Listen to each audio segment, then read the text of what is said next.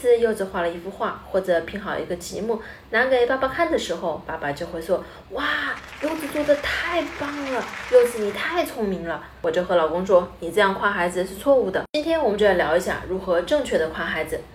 第一点，多用你而不是我。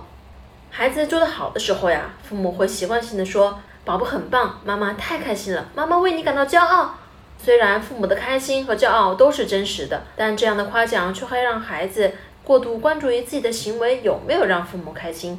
最好的回复是：哇，你这样做一定感到很开心吧？你一定为自己感到骄傲吧？这样的回复让孩子把行为动机的关注点回到了自己的身上。我做这件事是因为我自己很开心，我自己很骄傲，而不是为了讨好父母而做的。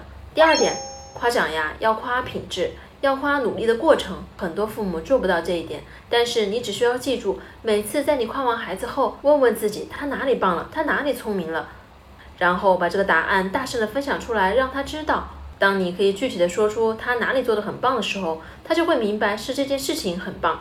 当下次他做不成另外一件事情的时候，他的心态就会相对平稳。其实面对孩子的失败也能夸奖，可以夸他们努力的过程。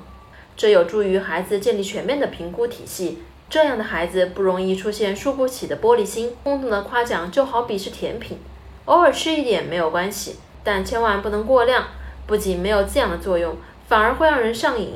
是不完美柚子妈妈为你分享具有深度的育儿知识。